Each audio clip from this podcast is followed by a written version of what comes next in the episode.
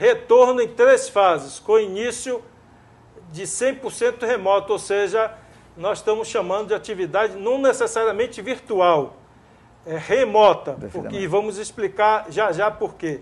E aumento progressivo da jornada presencial na medida que as condições sanitárias propiciarem. O martelo foi batido e depois de 11 meses das escolas estaduais fechadas na Bahia, o ano letivo vai começar no dia 15 de março. O governo estadual decidiu não retornar às aulas presenciais neste momento e vai adotar o ensino remoto. Eu acho que é o seguinte: tem um problema estrutural com o ensino remoto. O ensino remoto não corresponde às expectativas e aos objetivos do ensino presencial. A natureza da escola, sobretudo da escola pública, é uma natureza presencial, porque a educação não pode se resumir a conteúdos. A escola também é convivência, é aprendizado coletivo, é olho no olho, é uma relação pedagógica entre professor e aluno que acontece no presencial. Essa é a nossa natureza. Então, independente das iniciativas tomadas anteriormente, elas não respondem ao problema do direito à educação. A decisão é compreensível, já que a Bahia enfrenta agora o pior momento da pandemia da Covid-19, com o sistema de saúde pressionado e à beira do colapso, o que impossibilita as aulas presenciais. Mas, por outro lado, surgem questionamentos do motivo dessa medida não ter sido tomada antes, já que escolas do país inteiro e inclusive de alguns municípios da Bahia adotaram a estratégia desde o ano passado. Um chamamento assim, a educação não parou na Bahia. Tá? É claro, a rede particular continuou tendo atividades remotas, é, um conjunto grande de municípios é, continuou fazendo as atividades remotas e, e, nós, na Secretaria de Educação, nós não paramos. O que não, não ficou assim, na validade foi as atividades que muitas escolas praticaram. Então, nós realizamos um conjunto de manutenção, de cuidado das escolas, tanto no que diz respeito à infraestrutura, de reforma elétrica, de reforma hidráulica, é, de telhado. É, limpeza, é claro, foi, foi feita a manutenção de capina, pintura, e portanto aí nós também fizemos um, um, uma agenda de protocolo sanitário, que é algo além da manutenção da escola. O protocolo prevê um ano letivo 2 em 1 um, e será dividido em três fases que vão avançar a depender dos índices da pandemia no estado. O terceiro turno de hoje está no ar e discute a adoção do ensino remoto nas escolas estaduais da Bahia.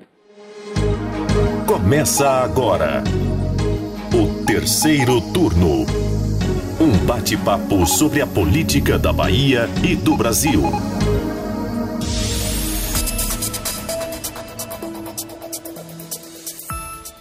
Eu sou Jade Coelho e junto comigo na gravação remota do podcast de política do Bahia Notícias, os repórteres do site Ailma Teixeira. Oi, oi. E Bruno Luiz. E aí, gente? Bom, olha aí a gente de novo pautando a educação e o retorno das aulas aqui no terceiro turno. Bom, isso porque nessa semana, depois de muita pressão, cobrança, discussão, manifestações e passados mais de 11 meses que o governo da Bahia estabeleceu o decreto que suspendeu as atividades escolares no estado, o protocolo de início do ano letivo na rede estadual foi divulgado. Mas eu já adianto aí ao nosso ouvinte que a polêmica e as dúvidas não acabaram com esse anúncio, né? O secretário estadual da Educação, Jerônimo Rodrigues, apresentou detalhes do plano em uma coletiva virtual nessa quarta-feira, que é o dia que a gente grava o terceiro turno.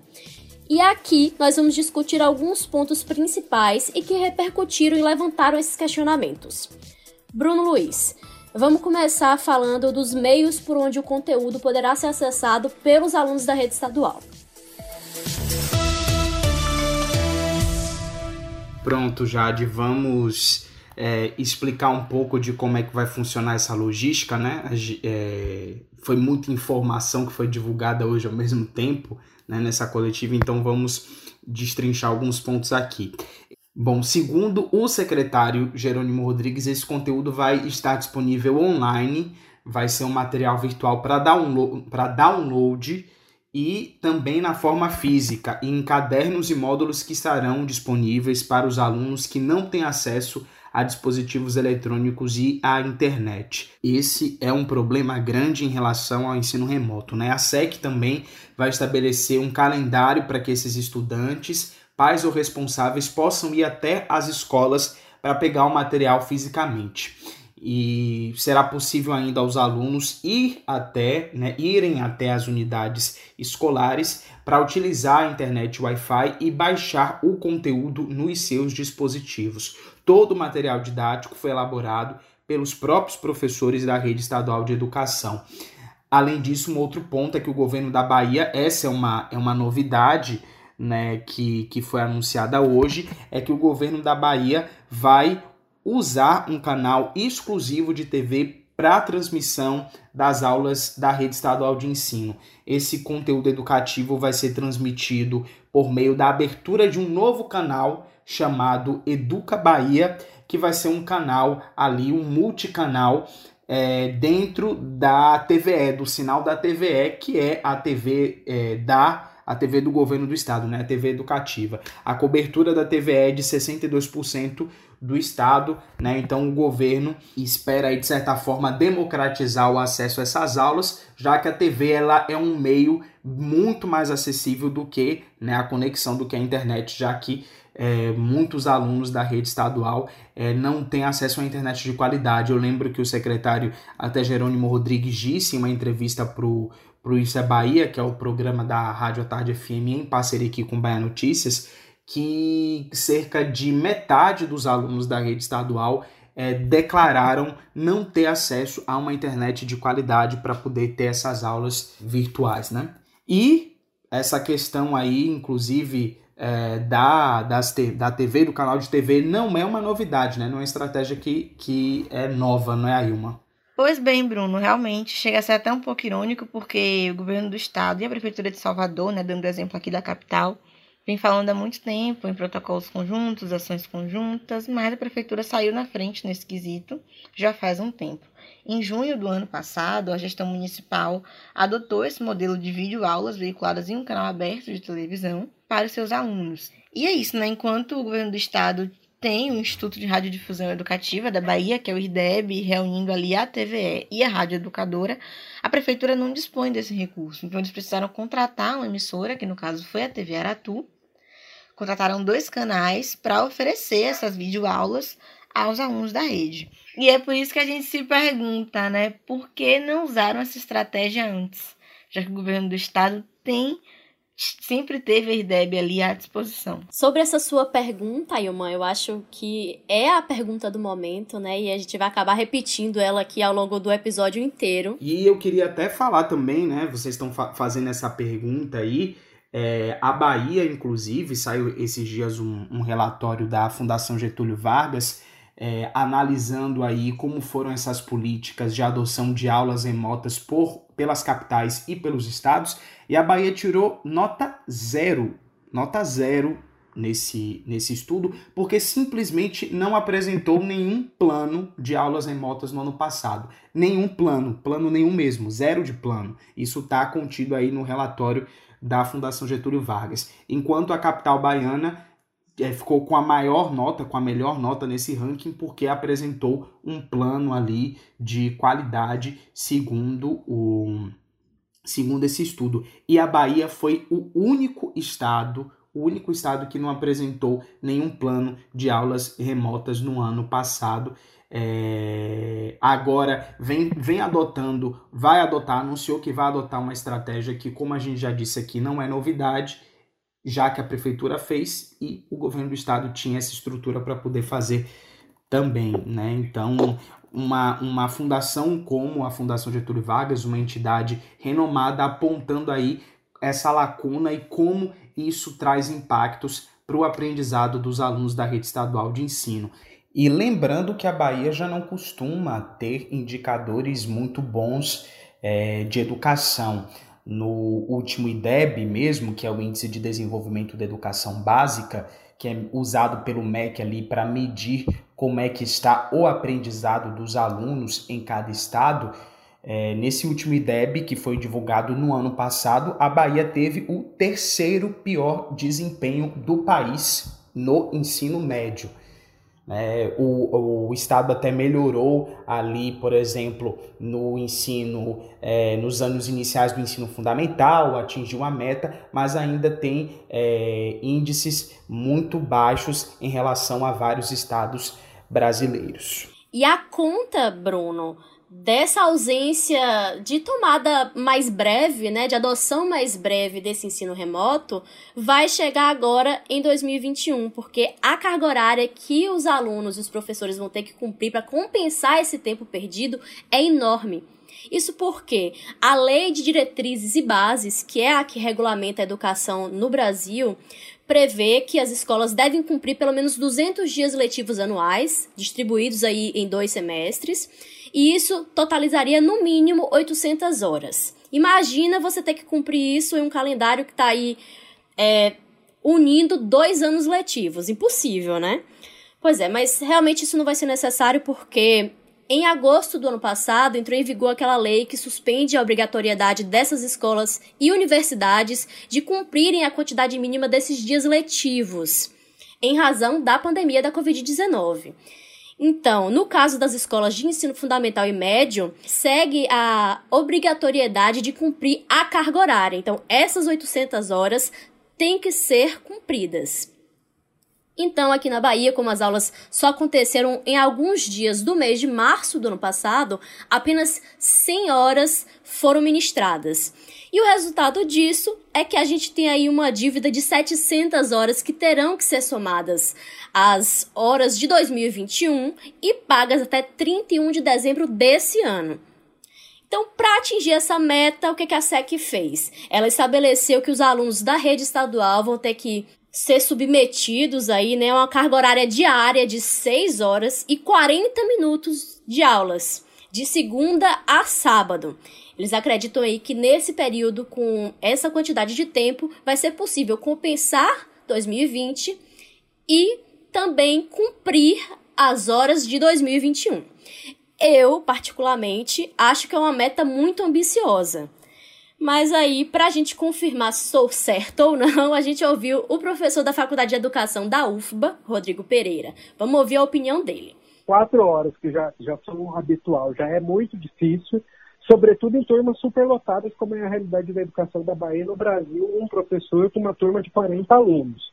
Né? Então, durante quatro horas já é muito difícil, mesmo que essas turmas sejam divididas por disciplinas com cerca de uma hora a aula, o que corresponde a 50 minutos, é, 6 horas e 40 minutos dispostos na frente da TV. Para aqueles que têm TV, vamos combinar, a realidade econômica e social da Bahia é, ela ainda é muito precária do ponto de vista das famílias daqueles mais necessitados.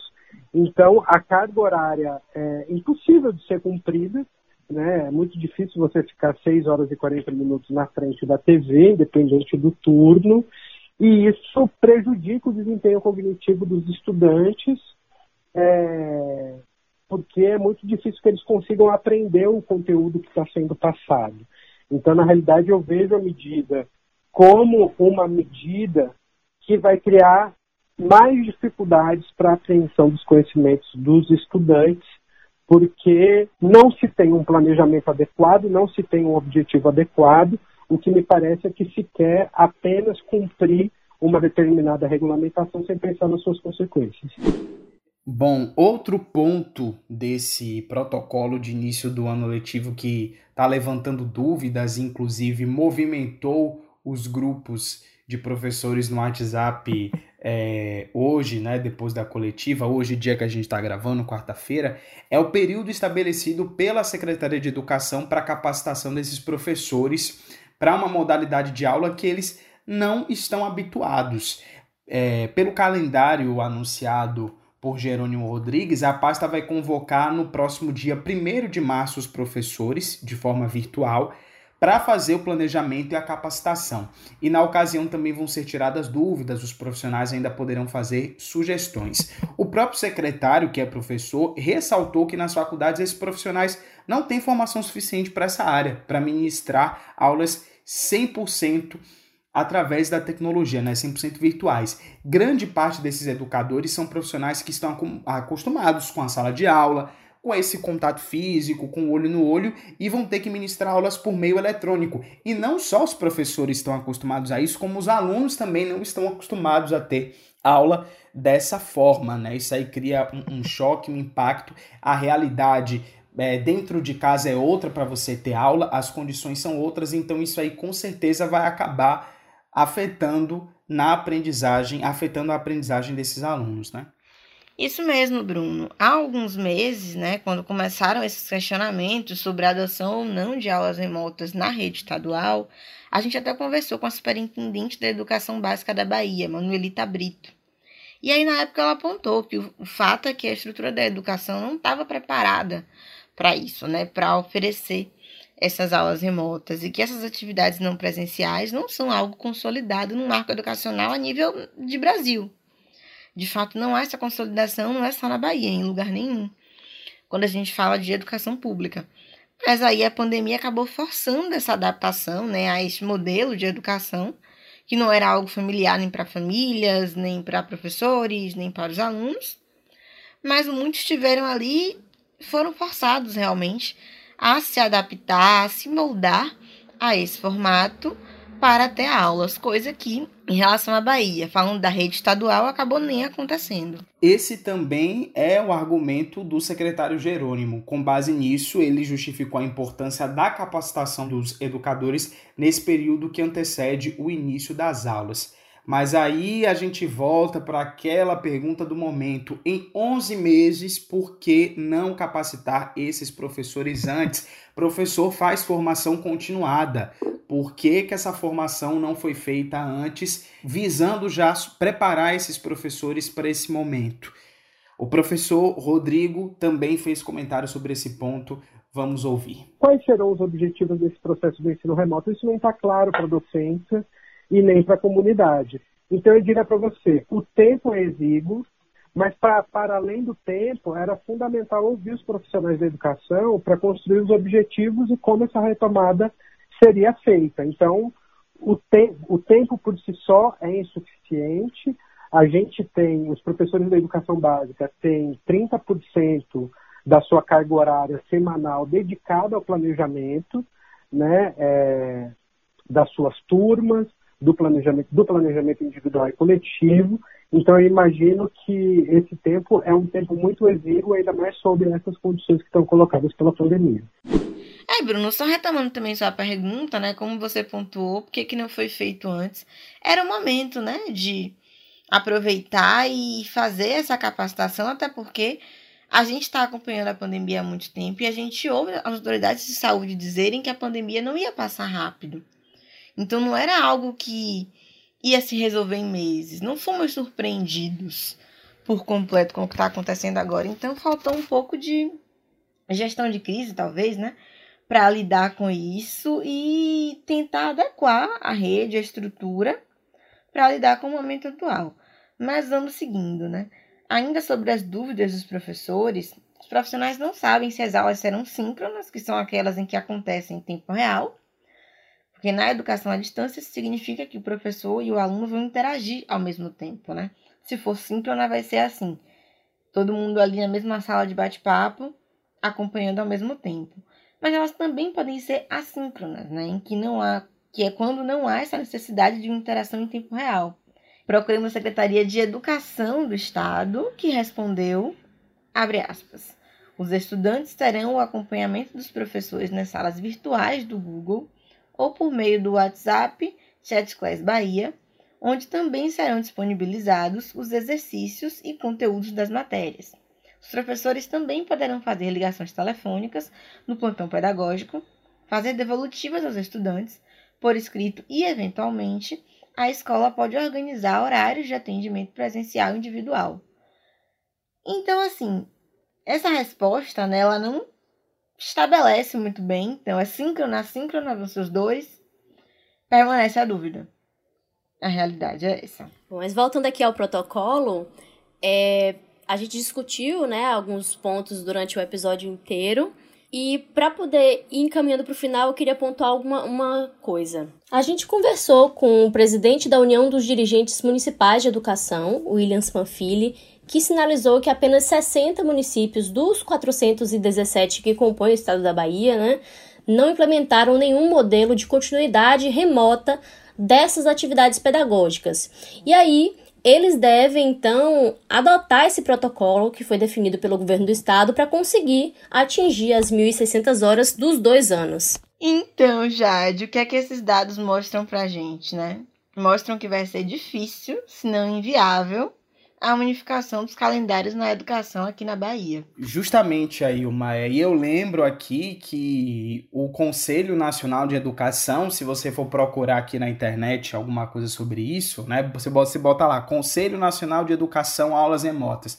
Vai aparecer uma matéria do dia 28 de abril no site do Ministério da Educação dizendo que o Conselho Nacional de Educação recomendou aulas remotas, a implementação de aulas remotas para prefeituras e estados por conta da pandemia de Covid-19. E aí a gente vai deixar aquela pergunta do início do programa, porque isso não foi feito antes. O governo está anunciando quase 10 meses depois uma coisa que já tinha sido recomendada em abril né, do ano passado. Bom, já que a gente já fez tanto essa pergunta aqui ao longo do episódio inteiro, a gente está chegando ao final, mas vamos ouvir a resposta do secretário de Educação da Bahia para o nosso questionamento. Nós é, sempre acreditávamos que nós iríamos é, é, iniciar de forma presencial, por conta da quantidade de estudantes que nós temos na rede, é, com dificuldade de acesso à internet. Então nós, nós assumimos que nós gostaríamos de realmente começar híbrida ou presencial totalmente. E isso foi chegando. E outra coisa, nós também utilizamos como estratégia aprender esse processo. É, aprender a produzir o material com facilidade de acesso. Se nós já temos algum grau de dificuldade com o estudante presencial, com o estudante remoto isso torna mais difícil. Os pais e as mães e os responsáveis pelos estudantes é, não, não têm tempo, muitas das vezes, ou não têm capacidade digamos assim, intelectual, de poder ajudar um menino de terceiro, de terceiro ano, de, de quarto ano do, do, da educação é, profissional. Eu tiro isso por mim. Nem sempre a gente tem condições de orientar os filhos da gente.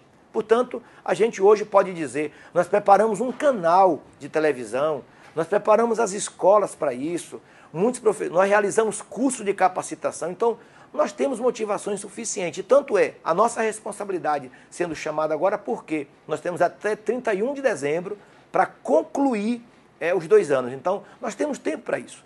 E, e mesmo assim, ó, caso não haja, Diego, condições de retorno presencial, o exercício está sendo feito para a gente poder concretizar a carga horária dos dois anos em é, 2021.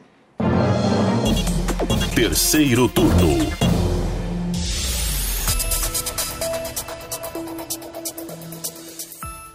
Isso, o terceiro turno de hoje vai ficando por aqui. Então, antes de me despedir, eu queria só comentar com vocês a mensagem do prefeito Bruno Reis no Twitter, na noite dessa quarta-feira, em que ele postou um vídeo sério, chamando a atenção para a situação da pandemia, para dizer que amanhã tem anúncio, né? Um, um método que a gente já está acostumado, cansado.